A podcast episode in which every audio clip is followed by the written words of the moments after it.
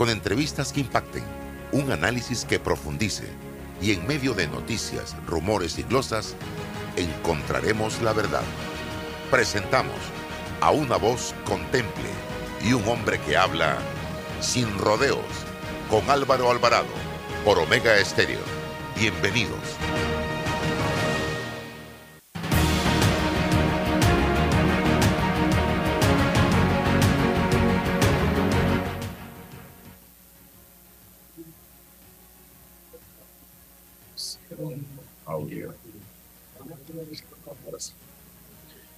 Amigos, ¿qué tal? Tengan todos muy buenos días. Bienvenidos a este su programa Sin Rodeos. Estamos en Omega Estéreo, emisora con cobertura nacional. También retransmite nuestras redes sociales, Instagram, Álvaro Alvarado Noticias, Álvaro Alvarado C. Estamos en TikTok, YouTube, Facebook, fanpage y Twitter. Todas estas plataformas transmitiendo en este momento este espacio eh, radial. Gracias por acompañarnos como todos los días. El licenciado César Relova está con nosotros. También se suma en breves momentos eh, Rolando Rodríguez del diario La Prensa. Y nuestros invitados para el día de hoy vamos a tener a la presidenta de la Junta Directiva de la Caja de Seguro Social, eh, Aida Michelle Maduro. y vamos a tener también al licenciado Miguel Vergara, que es eh, especialista en, temas relacionados con lo que vamos a discutir inicialmente, César, y que tiene que ver con el caso de el, oxígeno en la caja de seguro social. Yo veía, ¿y por qué me motivé a esta noticia? Porque he estado viendo en el diario La Prensa información, pero también eh, recientemente, el 26, en el Panamá América hablan de plantas de oxígeno para la caja de seguro social no son rentables y dice que la instalación de 44 plantas para la fabricación de oxígeno le costaría a la entidad 101.2 millones de dólares. También he tenido la oportunidad de hablar con algunas personas que me hablan de ciertos peligros que pudiera existir en el caso de este tipo de oxígeno que eh, plantea la Caja de Seguro Social como una alternativa eh, Aida Michelle, ustedes en la Junta Directiva tocaron el tema, tengo entendido. Eh, incluso hubo una votación eh, mayoritaria favorable a este proyecto. Hablemos del tema. Bienvenida. Muy buenos días. Gracias por la invitación. Sin duda es un tema importante a tratar porque en efecto en la Junta Directiva fue aprobado por mayoría a pesar de que en nuestra opinión, sobre todo eh, no fue favorable al proyecto. Y es porque consideramos que no tenía el sustento técnico para ver la viabilidad de la instalación de estos concentradores de oxígeno. Si bien es cierto que en la Caja del Seguro Social hay una necesidad eh, en, el tema, en el tema de oxígeno y que sea un concurso abierto para los suplidores que están en el mercado local, que actualmente hay tres, en, algunos momentos ha existido menor cantidad de participantes en ese rubro, pero sin duda, ahora que hay una competencia abierta, pues sí se pueden lograr mejores precios para el metro cúbico de oxígeno que tratar de invertir para poder generar su propio oxígeno cuando en el mercado ya hay competidores que lo han tratado y conocen cómo manejarlo. ¿Cómo fue, en qué sustenta la Caja de Seguro Social este proyecto? Realmente en el costo por metro cúbico que ha estado pues, comprando en, los últimos años, que la verdad es que ha sido eh, en algunos años excesivo, no por, el, no por el consumo, sino por el costo al que le he suministrado a la caja del Seguro Social. Sin embargo, las nuevas plantas generadoras parecieran de concentradoras de oxígeno, mm, mm, puede ser que desde el punto de vista de inversión financiera pudiese verse bien, porque van a tener un retorno, pero no necesariamente todo lo que se está asumiendo se va a poder lograr a futuro. Aquí se asume que se va a lograr un, un costo de 85 centavos por metro cúbico, basado simplemente en la compra de los equipos, pero no está considerando los consumos energéticos ni las variaciones en, en, en, el costo de la energía, ni el consumo, ni si va a ser constante. Eh, y, las, y las faltantes se está pensando que van a estar cubiertas por, eh, si fuesen fallas en el consumo eléctrico, van a estar basados en otro proyecto adicional para llevarlas adelante. Entonces, Realmente por eso es que no estamos de acuerdo con este tipo de, de inversiones que son a largo plazo y tienen muchos supuestos. En este caso solamente se aprobó el gasto. Eh, y esa fue la justificación que presentaron de la administración de por qué no se presentaba una ficha técnica, técnica que sustentara realmente eh, lo que se puede generar con estos, estas 40 plantas que están eh, ubicadas en baterías en diferentes locaciones de eh, diferentes clínicas de la Caja del Seguro Social. Entonces, por eso es que lo hemos visto como más al detalle, qué es lo que se necesita, porque los productores locales o quienes conocen del tema han expresado que el costo como tal, como se está estimando, aún así está un poco está elevado. Aida, ya la caja y el Estado intentaron producir medicamentos y mira el resultado de ese intento. Todo el escándalo que se genera con el dietilenglicol en un momento determinado. Ahora se está tratando de ser productores de oxígeno y el oxígeno es un insumo vital en la vida del ser humano. Puede marcar el antes y el después en la vida de un ser humano. Oxígeno no le dan al que tiene problemas de diabetes o de colesterol o de... No, oxígeno es una condición específica de ese paciente que, repito, puede estar entre la vida y la muerte. Eh, se está considerando esto, eh, conociendo nosotros cómo se manejan las cosas en un país como el nuestro, que dista mucho de, de ser serio bueno, eso fue un tema de discusión casualmente eh, planteado cuando se presentó este, este proyecto, que obviamente la experiencia previa de la Caja del Seguro Social no nos está indicando que se cuenta eh, con lo que se requiere para este tipo de, de, proyectos y sobre todo basado casualmente en esa experiencia del dietilenglicol. Eh, el sustento que se le daba es que eh, durante los cinco primeros años de operación, este va a ser operado por el suplidor de los equipos y que se va a entrenar un personal en ese tiempo. Por supuesto que posibilidad de que se pueda mantener sí existe, pero también hay un riesgo alto porque tal y como dice el presidente, no se tienen las mejores experiencias de este tipo de actividades ejecutados por entes públicos. Eh, Rolando, ¿algún aporte, César, para luego también conocer la opinión de Miguel? Eh, sí, buenos días. Eh, yo quería saber, yo veo que se presentó un sustento técnico para justificar las plantas de producción de oxígeno, pero como bien dice usted, hacen falta otros estudios a mí me sorprende un poco que la junta directiva actúe eh, con tanta ligereza cuando tampoco existen, por ejemplo, estudios de factibilidad de mercado económico, es decir, esto es una inversión muy importante que a una empresa eh, del sector privado estudiaría con, mucha, eh, con mucho detenimiento.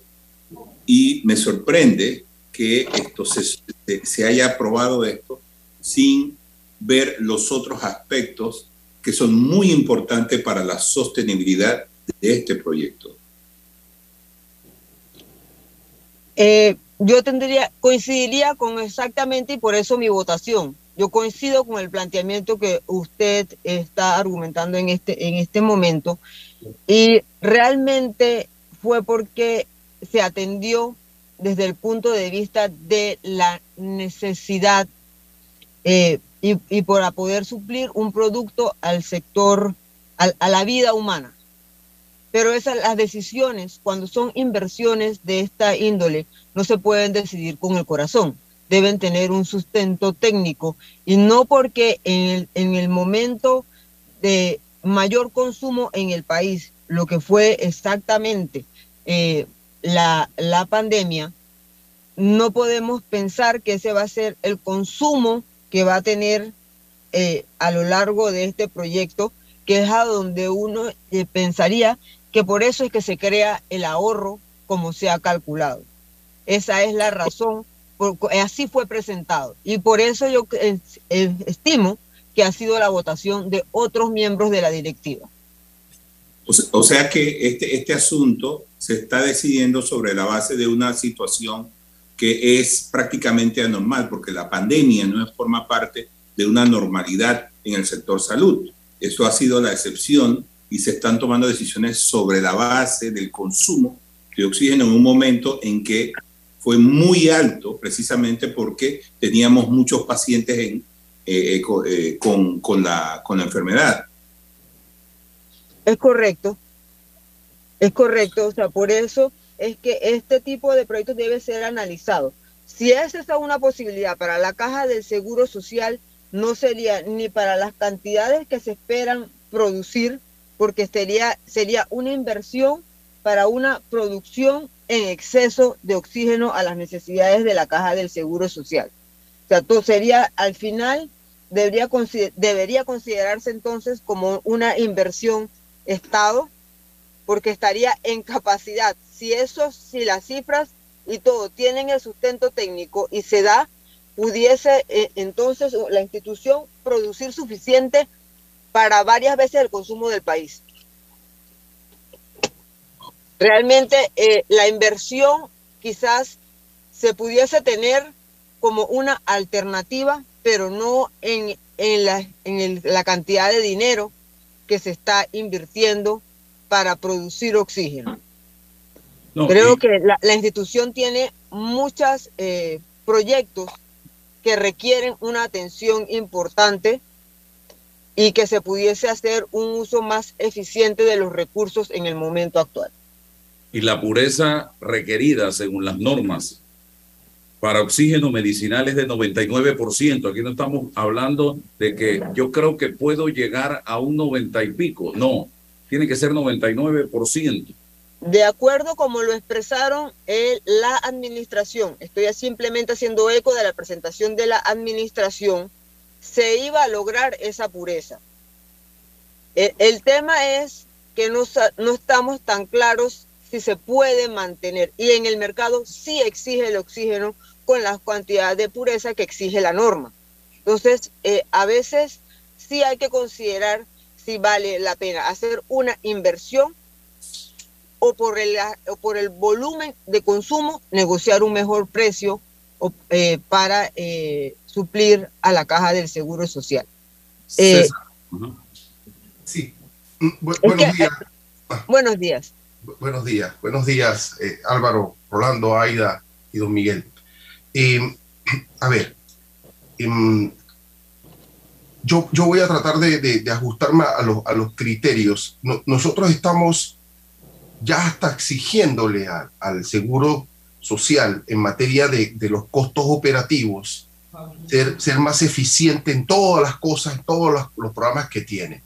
Cuando hablamos de medicamentos, ¿por qué no compra em, con mejor precio? ¿Por qué no es competitivo? Eh, ¿Por qué no optimiza? Eh, si tiene carteras de, capitales, ¿por qué no lo optimiza? Y, creo que en función de los criterios de los principios, también yo favorezco el hecho de que pueda evitar tercerizar y así, eh, bueno, si, si, no terceriza y lo puede hacer y se compromete institucionalmente a hacerlo, el principio no es malo.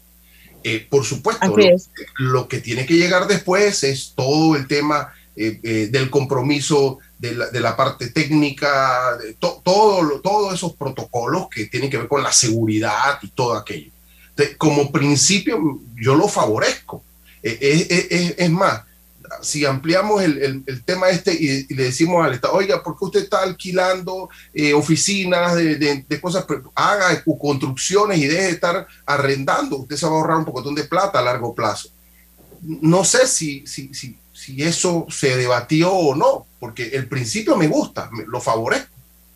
Es que eso, es exactamente lo que he estado tratando de plantear. El principio no es malo. Ya. El principio no es malo. E igual se ha planteado con el tema de los alquileres que usted trae como ejemplo. ¿Qué tal si dejamos de... La, la caja del Seguro Social tiene un inventario de terrenos que se pudiesen utilizar para otras funciones y que no sean alquileres y que sean propiedades de la entidad, más que vender las tierras que tiene.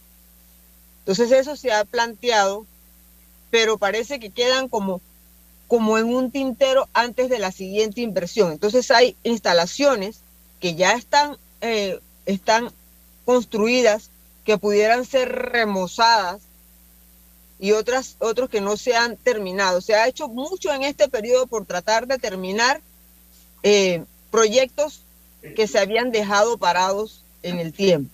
Sin embargo, antes de poder proceder a nuevas instalaciones, es preferible mejorar las ya existentes. Muy bien. Miguel Vergara conoce del tema también y está con nosotros eh, Aida y me gustaría conocer su opinión al respecto. Miguel, bienvenido.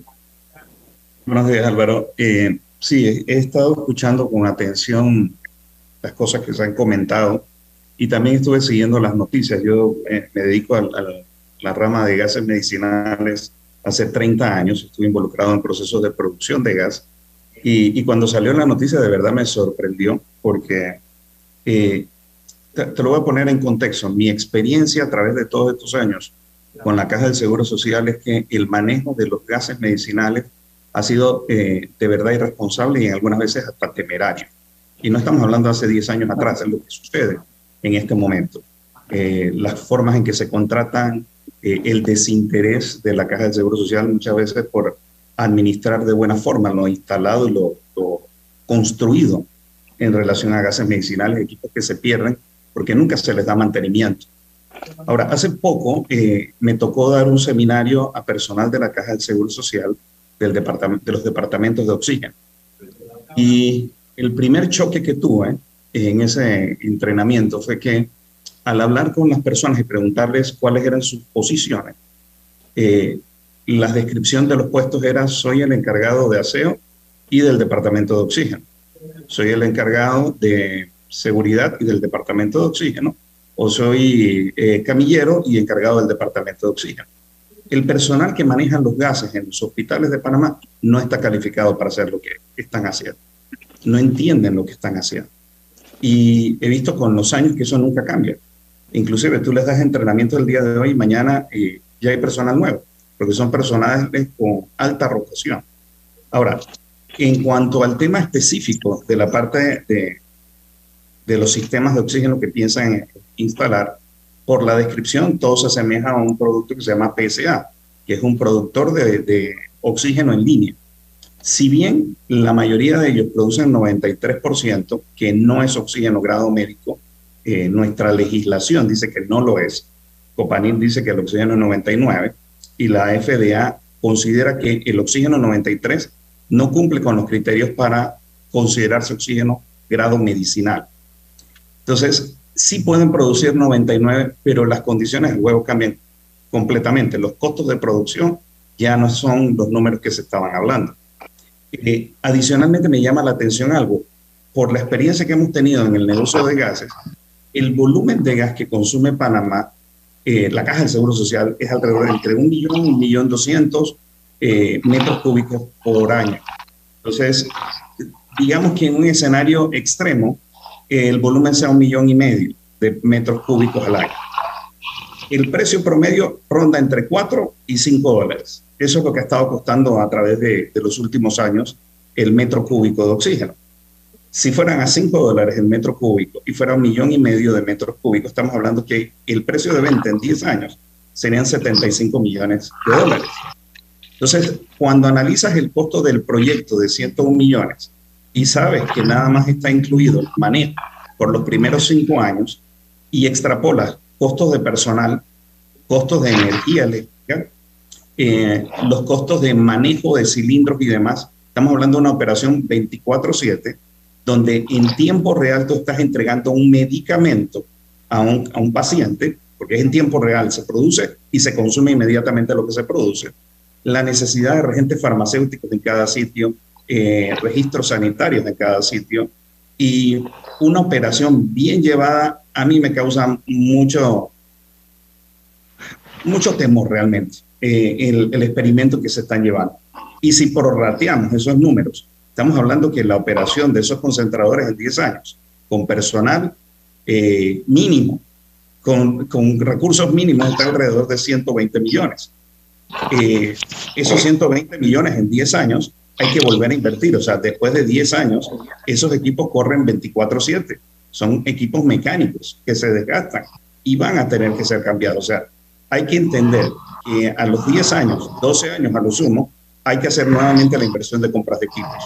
Entonces, si miramos el número de 120 millones en 10 años y a los 10 años tenemos que volver a cambiar equipo, comprarlo externo cuesta 75 millones, no, yo no encuentro el, el ahorro en ninguna parte. Miguel, eh, dentro de tu eh, expertise, ¿hay peligro? Casualmente, casualmente esas eran las consideraciones técnicas que yo esperaba fuesen presentadas a, para considerar este proyecto y que no estaban en la presentación. Eh, me gustaría también preguntarle a Miguel cuáles pudieran ser los peligros. Yo, hablo mucho del tema de los peligros porque después nos estamos lamentando. Mira lo que nos pasó con el dietilenglicol. Hoy todavía estamos pagando las consecuencias de esos errores por simple y sencillamente no seguir los procesos como se debe. En eso somos expertos en este país. Mira, el riesgo es muy real, Álvaro. Es explosión, fuego y muertes. A eso se está metiendo la Caja del Seguro Social, con personal que no conoce lo que está haciendo en este momento. Es un riesgo muy fuerte eh, de operación.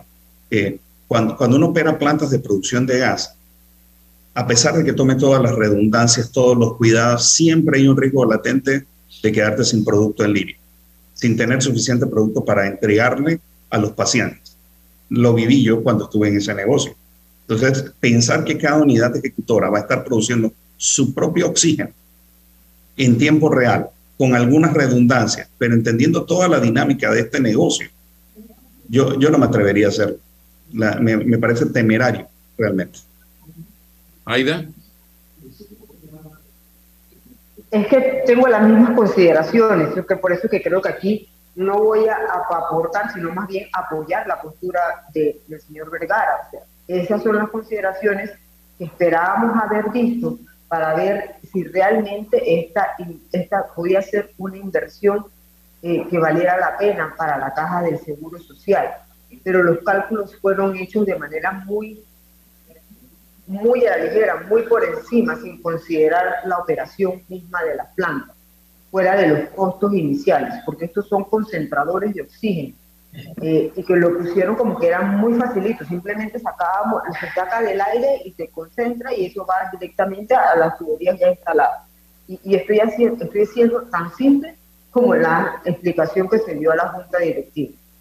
Por eso es que estos riesgos que me parece a mí que también es importante. Cuando hablamos de producción de oxígeno, no estamos hablando en materia eh, para doctores, estamos hablando de una operación industrial, más allá de cuál es el uso final. Y esas consideraciones a mí me parece que estaban faltando en esta presentación.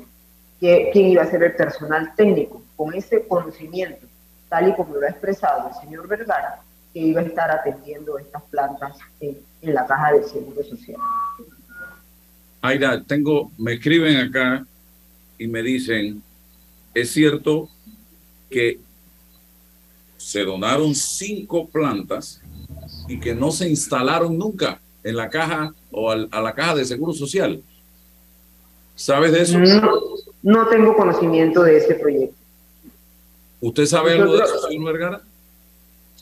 Sí, eh, eh, fue una noticia que se publicó. Hay unas plantas en el hospital Irma Sanetato. Eh, y, es, y, es, curioso, y solo se lo hago como comentario, licenciada Maduro, ¿no? Las plantas tienen un batch pegado que dice que valen 168 mil dólares. Entonces, si tú haces la extrapolación de eso, de esos números, con el volumen que necesita la caja de seguro social, los números salen, salen muy desfavorables en comparación al presupuesto que, que le presentaron a ustedes como junta directiva. Hay plantas que están ahí sin funcionar. Y, y hay, hay, un mover de, de, que se, es bueno usar plantas eh, concentradoras. Sí, hay ciertos sitios donde es la única opción. Para uso militar es normal que se usen este tipo de equipos. Para regiones remotas es normal que se usen este tipo de equipos. Pero en las ciudades o en los sitios donde hay acceso relativamente fácil al oxígeno producido por destilación fraccionada, se usa este como preferencia. Nunca se usa una planta generadora de gas.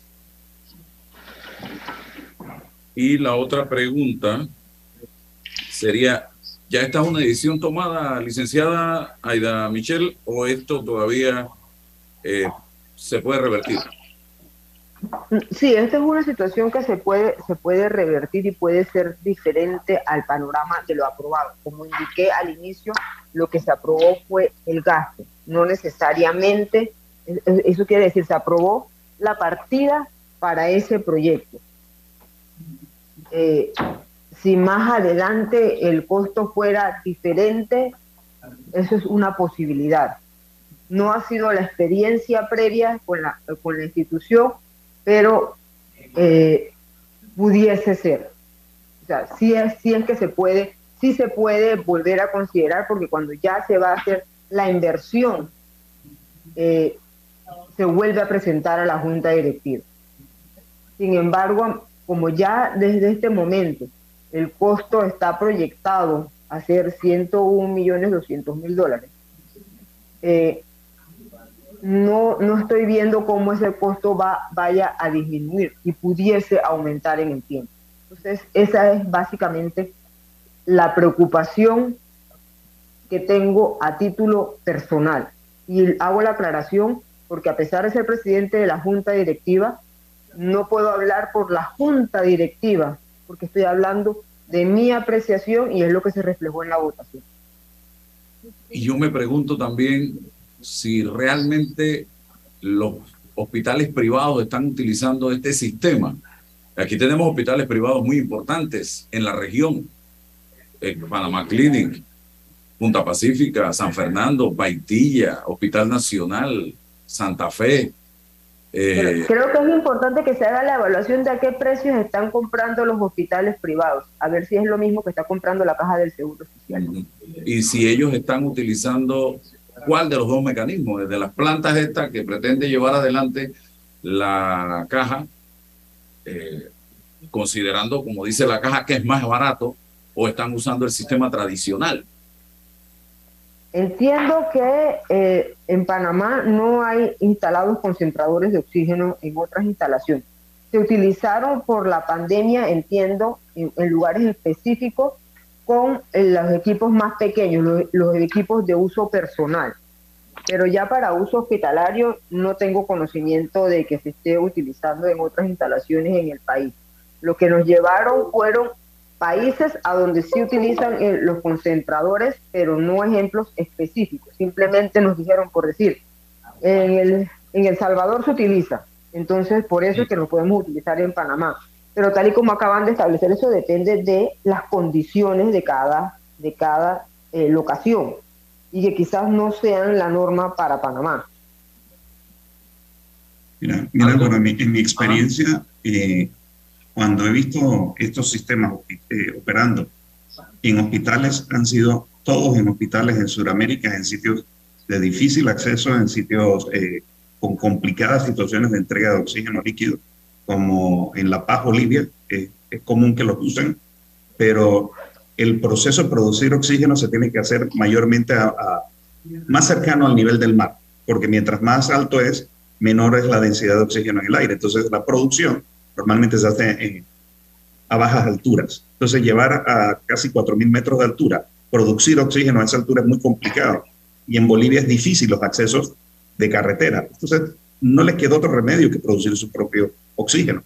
Y yo llegué a ver hospitales produciendo y teniendo en línea 80% de oxígeno en vez de 99, que es lo que se debería usar. Entonces, realmente cuando ves dónde se usa, son en sitios remotos, en sitios difíciles de acceso, que no tienen una buena rotación de, de producto. En Panamá no hay ningún sitio que esté usando ahora mismo eh, oxígeno producido de esta manera para uso médico. ¿Algo que aportar, Rolando o César? Mira, yo, yo vuelvo a la necesidad de, de, tener estas plantas. Yo creo que si el mercado está supliendo, y es cierto que eh, el, el, consumo de oxígeno aumentó por el efecto de la pandemia, eventualmente vamos a volver a los niveles de consumo de antes. Así que yo no estoy viendo una necesidad como la que expresa el señor Vergara, que eh, el país produzca o las instituciones públicas produzcan eh, oxígeno cuando ya estamos eh, recibiendo de la empresa privada. Por el otro lado, me preocupa también el tema que manifestó el señor Vergara, que es el, tema del mantenimiento, el tema del personal asignado a esto. Esto requiere estar, o sea, mantener el 99% de pureza del oxígeno requiere estándares altos. Y yo no sé si estamos preparados para eso. Aquí en, en, la Caja de Seguro Social llevamos, no sé, 40, 50 años tratando de mejorar algo tan básico como el, el, el servicio a los pacientes. Y no lo logramos. Y eso es una cosa que podría hacerse básicamente eh, con, con, bastante rapidez, si, si, si hubiese la voluntad. Entonces, si no podemos solucionar un problema que es básicamente el trato hacia el paciente, yo no sé cómo podemos aspirar a irnos a, a, producir medicinas. Quizás eso fue lo que nos pasó con el dietilenglicol, que nos fuimos, pasamos por alto algunos controles y, terminamos en una, en una tragedia. Entonces yo, y, el oxígeno, como bien decías tú, Álvaro, el oxígeno es un, es un, eh, eh, es un componente importante para pacientes de las unidades de cuidados intensivos, las unidades de semi intensivos. Es más, hay personas que necesitan el oxígeno para vivir eh, de forma permanente. Entonces, a mí me preocupa un poco la calidad del servicio, la calidad misma del producto, la formación del personal, los estándares para mantener esa pureza. Entonces tenemos, tenemos una serie de problemas alrededor de, porque sí, producir oxígeno puede ser relativamente fácil si se, da si se dan los fondos. Pero entonces, ¿qué pasa con todo lo demás? el principio podría ser bueno, como dice eh, mi amigo Ruilova, pero la realidad que tenemos en este país es que las instituciones, cuando les toca manejar este tipo de cosas, terminan mal. Es, esa es nuestra realidad. Duele decirlo, pero es así. Con algunas excepciones, pero yo estoy viendo aquí en la Caja de Seguro Social que ni siquiera podemos arreglar el problema de las citas, no podemos arreglar eh, el, software para llevar el, control de las cuotas. Es decir, hay un montón de cosas que no se han arreglado y queremos llevar esto a otro nivel. No sé si eh, eh, esto se, se puede lograr dadas las condiciones de la, de la Caja de Seguro Social, pero es una apuesta muy alta cuando se hacen este tipo de inversiones, considerando nuestra propia realidad. Bien. Yo coincido con lo planteado por el señor Orlando Rodríguez, porque al final, en efecto, hay una serie de estructuras que tienen que ser modificadas. Y si eso no lo corregimos, realmente nosotros no podemos esperar de la institución tener resultados diferentes, porque hay toda una estructura que debe ser analizada. Muy bien. ¿Algo, doctor César Ruelova? Eh, que cuando uno habla del seguro social y, los expertos, seguro que, que tienen en, mayor profundidad, es, un universo muy complejo. Eh, porque, ejemplo, si, si, decimos el tema de las citas no funciona, podemos empezar a preguntarnos, ¿de qué depende? ¿De la tecnología, de la organización?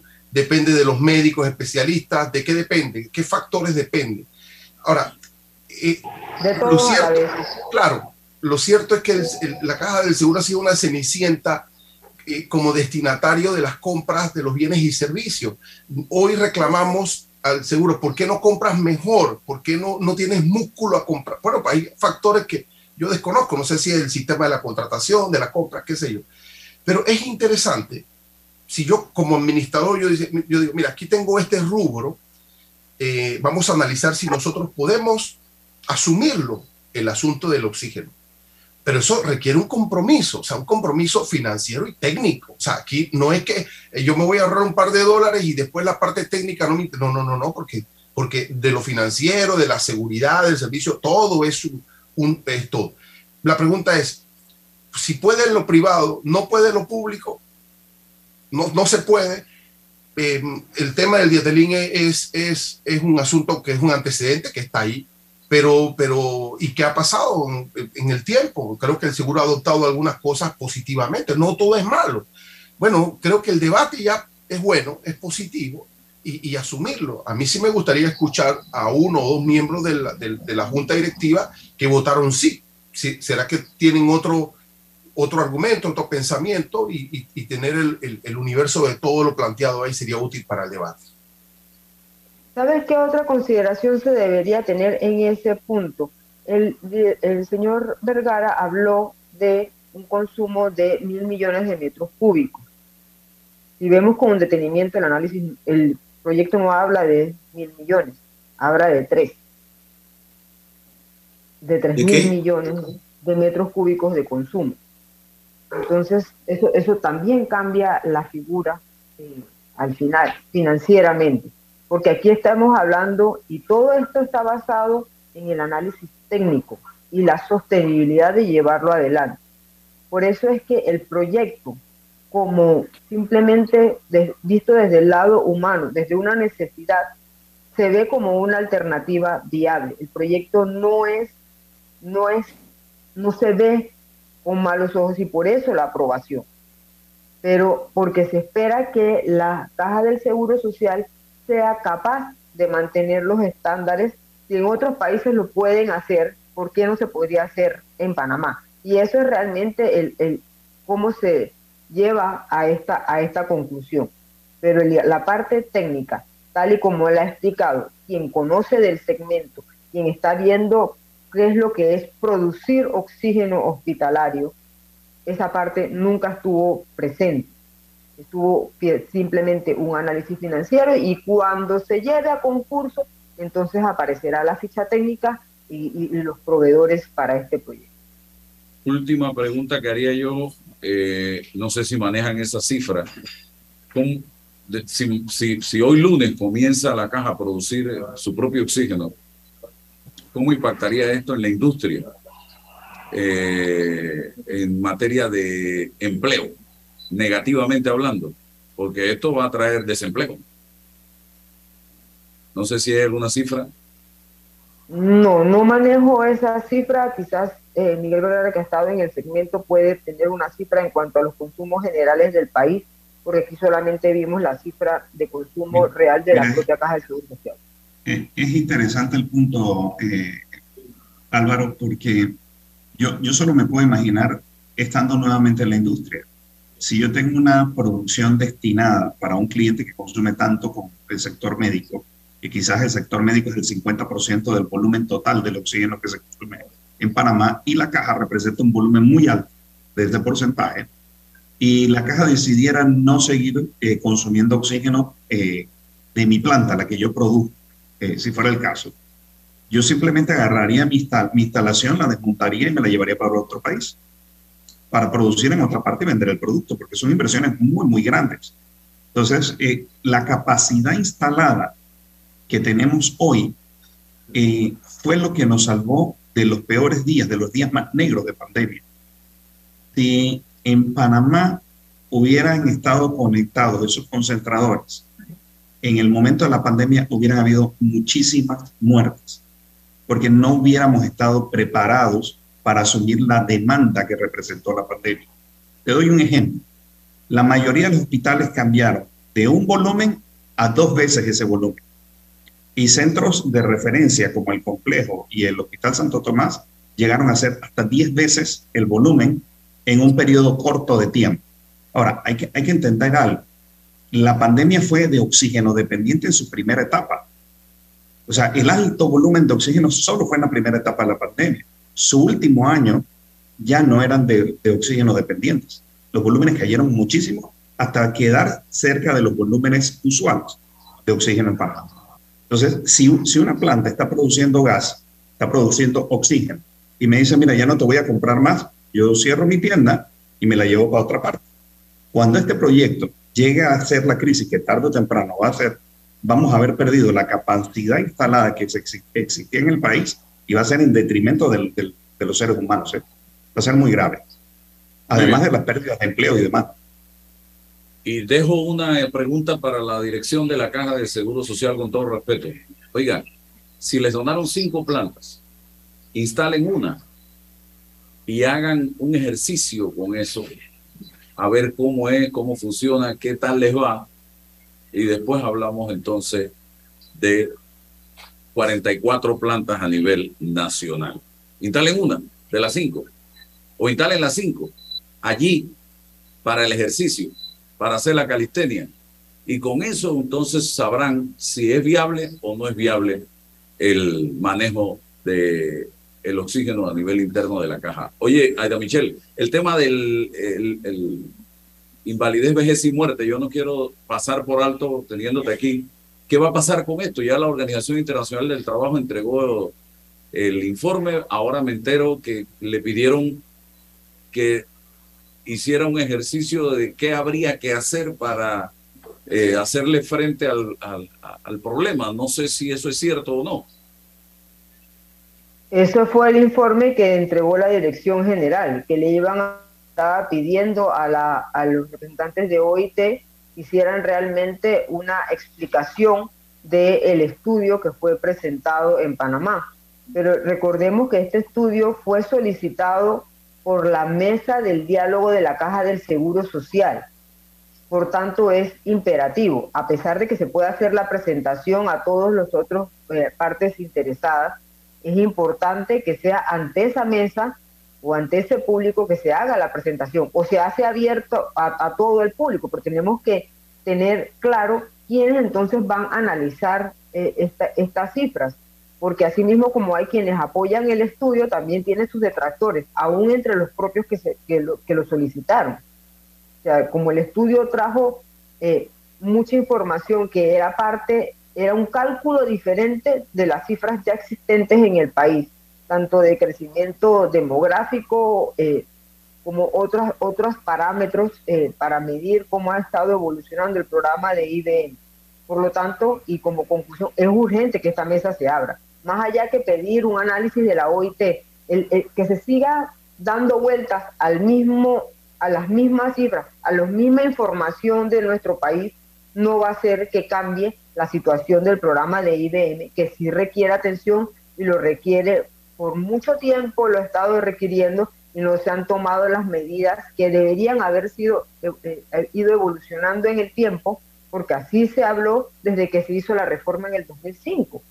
Sin embargo, si uno va tomando las, recomendaciones que habían quedado abiertas en ese momento, el programa cada vez entra en una fase más crítica y más crítica y más crítica no vemos indicios de que se va a tratar de solucionar esto siquiera antes del, del cambio de gobierno, sobre todo porque no van a analizar ninguna medida paramétrica según lo ha indicado el Ejecutivo y lo ha reiterado en varias ocasiones. Aida, si llegamos al día de se acabaron las reservas, que sería lo más irresponsable que puede pasar. ¿Qué, ¿Cómo van a cobrar los que les toque cobrar esa quincena? ¿De dónde va a salir el dinero? De alguna otra obra del Estado que no va a realizar. O sea, así de fácil. O sea, lo que pasa es que lo hemos dejado como que el Estado va a dar la diferencia. La diferencia tiene que salir de los que aportan al sistema, eh, de, de, una u otra manera. Eh, ya los, números lo han, lo han demostrado en innumerables ocasiones, que el sistema así como está no es sostenible en el tiempo. O sea que sí hay que hacer algunas modificaciones que van a hacer el sacrificio de, de una o de varias partes, pero así como está, no puede continuar, no hay manera de que sea sostenible. Pensar que los aportes van a venir de todas las transnacionales o que va a venir del canal, los propios aportes del canal ya, está, ya tienen un, destino en esos ingresos del Estado. El Estado no es un ente generador de ingresos a menos que sea a través de los impuestos.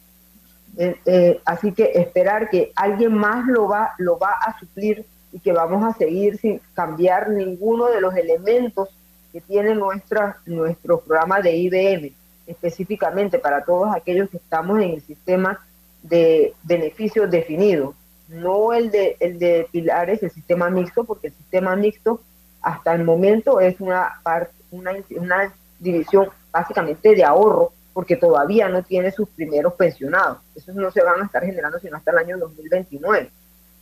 Pero pensar para que no sigamos tratando de que la idea general sería unir los fondos de ambas pensiones, no se puede cambiar así tan llanamente y decir vamos a modificar la ley y ponerlo porque al final sigue sin ser sostenible. No puede, porque simplemente este tiene fondos porque no ha tenido ningún desembolso.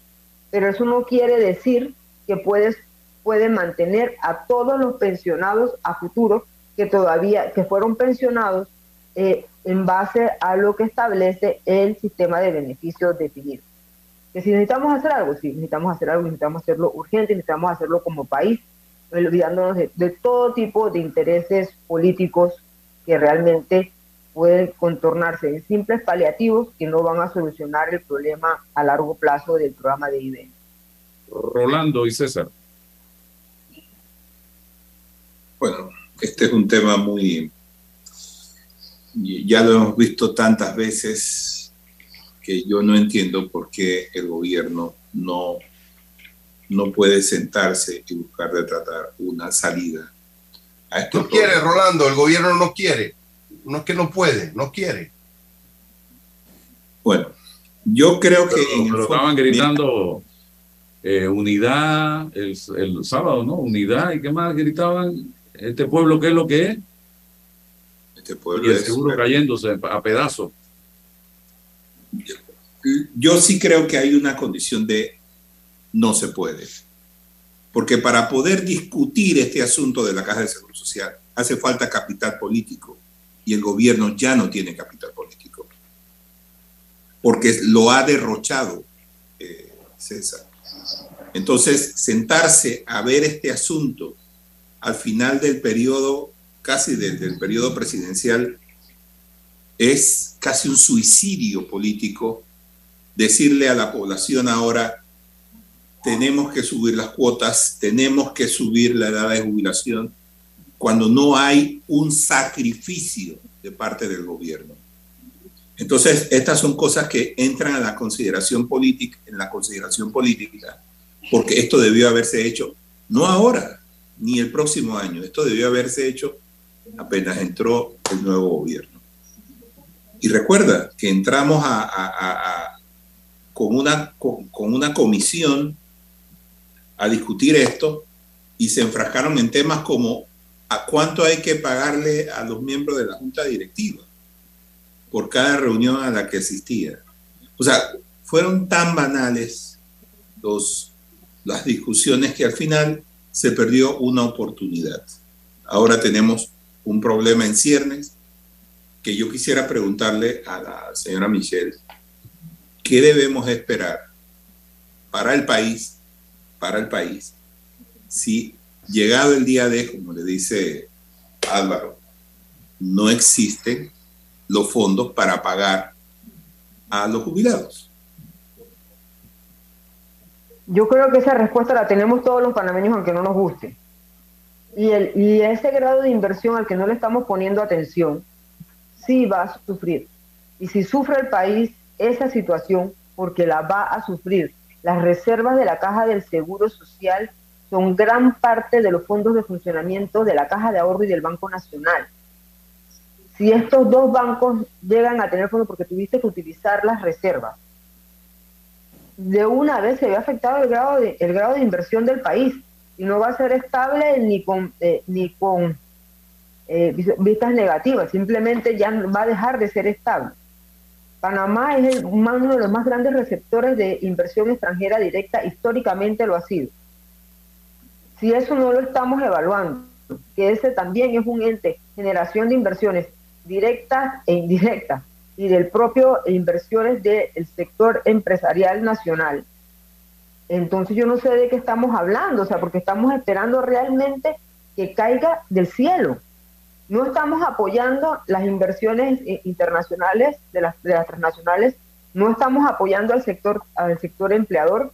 Quizás yo estoy yo no estoy hablando ahora mismo como caja del Seguro Social, estoy hablando como panameña, eh, realmente preocupada por esta situación y nosotros no podemos seguir esperando a que se siga pateando la pelota más adelante. Eh, y no estamos viendo esa respuesta, ni esa capacidad, ni esa, ni esa voluntad de que estas medidas se tomen ahora. Las medidas que se tomen van a tener que ser a mediano y a largo plazo. Es un tema que se ha dejado pasar por mucho tiempo. Entonces ahora requerimos de, un, de algo que sea muy efectivo para solucionarlo de manera eh, inmediata porque ya es inminente. Estamos hablando de un año más de reserva. Un año, un año más de reserva si no se hace nada. Por eso es que hay que hacer cambios ahora. Porque esa proyección de que las reservas son, obviamente, que son finitas y que nada más llegan a posiblemente a inicios del 2024, es porque no se van a generar nuevas inversiones o nuevos ingresos para la institución que no tengamos que hacer uso de las reservas como lo hemos hecho hasta el momento. Se hizo, se hizo un primer aporte de acuerdo a las corridas del 2018, se pasaron 48, 49 millones. El siguiente fueron por 215 millones, que fue el año 2019. Para el 20, el déficit eh, que hay allí en ese año es de 517 millones que ya fueron autorizados pasarlos a la, a la institución como resultado del informe de la Junta Técnica Actuarial del 2020 el informe de la Junta Técnica Actuarial, tal y como se presenta, eh, de acuerdo a los cierres fiscales y de acuerdo a la información que nos ha presentado la, eh, la propia dirección de la institución, vamos a tener los informes eh, financieros para diciembre del año 2022. Entonces vamos a estar siempre con un año de atraso en, en todas estas proyecciones. Y ahí vamos, vamos viendo por qué todos estos sistemas informáticos sí tienen que estar al día para que la información pueda estar al día, para que pueda, pueda tener informes actuariales, y no de la Junta Técnica Actuarial, sino de los propios actuarios de la institución, para que ellos puedan ir haciendo el análisis a través del año, y no que cuando se hacen los cierres fiscales, entonces es que van a comenzar a tener este periodo de análisis de tres, tres a cuatro meses y que usualmente lo hacen más o menos en tres meses y no nosotros estaremos viendo que para el año 2023 vamos a estar viendo los informes de la Junta Técnica Actuarial correspondientes al año 2021 y seguimos con un desfase sin tener la realidad que vive el país en el momento, entendiendo que los años del 19 para acá fueron totalmente irregulares y no reflejan la realidad económica del país. César. Eh, Rolando, ¿cuántas veces tú has escuchado que, eh, que cuando hablan de justicia, los abogados demoran, retardan los procesos y hace imposible la llegada de esa justicia? ¿no? Entonces, acá en la administración pública, yo a veces me sorprendo porque eh, con respecto al seguro social se instaló una mesa, unos se sumaron, otros se levantaron y tal. Y en pleno fragor, alguien dice, mira, necesitamos transparencia, necesitamos contenido, vamos a llamar la OIT para que la OIT nos haga lo que quizás nosotros tenemos aquí, pero como no confiamos en nosotros mismos, entonces necesitamos que un organismo internacional nos presente un informe. Este organismo presenta el informe y, y ¿qué hace? Hace un informe descriptivo sin juicios de valor porque no genera recetas porque las recetas las tenemos que tomar nosotros. Y entonces ahora que está el informe presentado para los expertos, ahora le pedimos a esos que, que vengan y nos digan qué hay allí. O sea, seguimos demorando, pero si está escrito, ¿para qué queremos que nos digan lo que está allí? O sea, no, no, no, no sigo. Y claro, yo presumo que todo es, todo es parte de una estrategia para demorar los tiempos y, y, no aterrizar. Si el informe de la OIT está ahí, ¿para qué usted quiere un miembro de la OIT que le, lea lo que ahí está? Si eso es para los expertos que saben del tema, quizá yo sí necesitaría una explicación, algo mejor, pero yo no estoy sentado en la mesa. Entonces, nosotros tenemos que aterrizar, presionar el debate y creo que alguien no quiere iniciar el debate y si no hay debate, no va a haber nunca una potencial solución. Venga de donde venga, pero hay como una agenda desde mi punto de vista que es para retardar todo esto. ¿Y tú por qué crees que se quiere retardar? Se quiere, bueno... La campaña política. digo, eh, sí, pero el, mismo peso político. pero si yo, si yo soy oposición a este gobierno, si yo tuviera un partido de oposición, eso es una bandera que yo voy a utilizar. ¿De, de, qué, ¿De qué ejecutoria me estás hablando si el principal problema social del país tú no lo encaraste? Eso sería mi bandera política. Es que, es que tú también estás planteando una teoría. ¿Dónde está la oposición? Parece diría yo, si yo estuviera, si yo fuera la oposición, ah, digo, claro, el tema o una sociedad que tiene la sensibilidad de saber que el problema no está siendo atendido.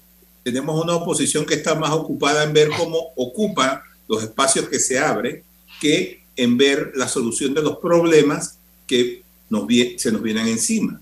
Entonces estamos como en, en, en, un hueco en el que no podemos salir. No podemos salir del hueco. Han sido y han sido tan irresponsables, perdona Rolando, en el anterior y en la, eh, la irresponsabilidad comenzó en el 2009, no hicieron nada en la Caja de Seguro Social, en el, eh, siguió en el 2014, no hicieron nada, en este no han hecho nada todavía en ese tema, eh, concretamente.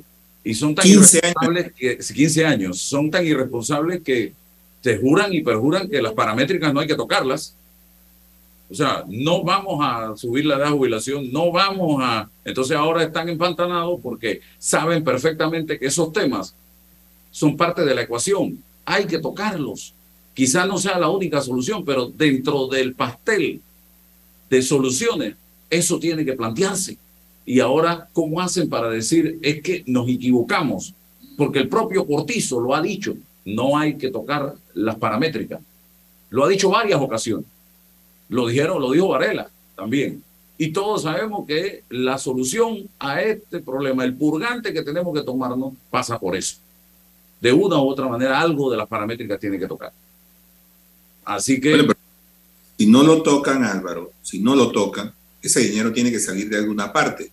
Y como bien dijo la licenciada Michelle, esto va a, esto va a venir del el dinero del Estado que debería destinarse a inversión porque el gobierno nunca, nunca está dispuesto a tocar los gastos de operación, que en otras palabras son los gastos que se, eh, eh, que se destinan a, la, a las planillas, porque siempre hay clientelismo en este asunto. Entonces no renuncian a eso, renuncian a las inversiones que tiene que hacer el Estado para beneficiar la calidad de vida de los panameños. Así que estamos en una encrucijada terrible porque o es mejorar el estatus de la vida de los panameños o mejorar eh, eh, los fondos de la caja de seguro social. Y obviamente, si no quieren tocar las, las paramétricas de, las jubilaciones, yo, yo no veo de dónde va a salir el dinero, sino de las inversiones del Estado. Gracias. Por ahí me dijo alguien que para fin de año vienen con un anuncio de que van a vender todos los activos de la caja de seguro social. Y ya tú te imaginas, ellos venden y quiénes van a comprar, ¿no? Porque el, precio que querrán ponerle es el precio del mercado actual. Un mercado deprimido en este momento en cuanto al tema de bienes, raíces y propiedades y todo este tipo de cosas se refiere. Así que vamos al cambio comercial. Aida, gracias. Gracias, Miguel.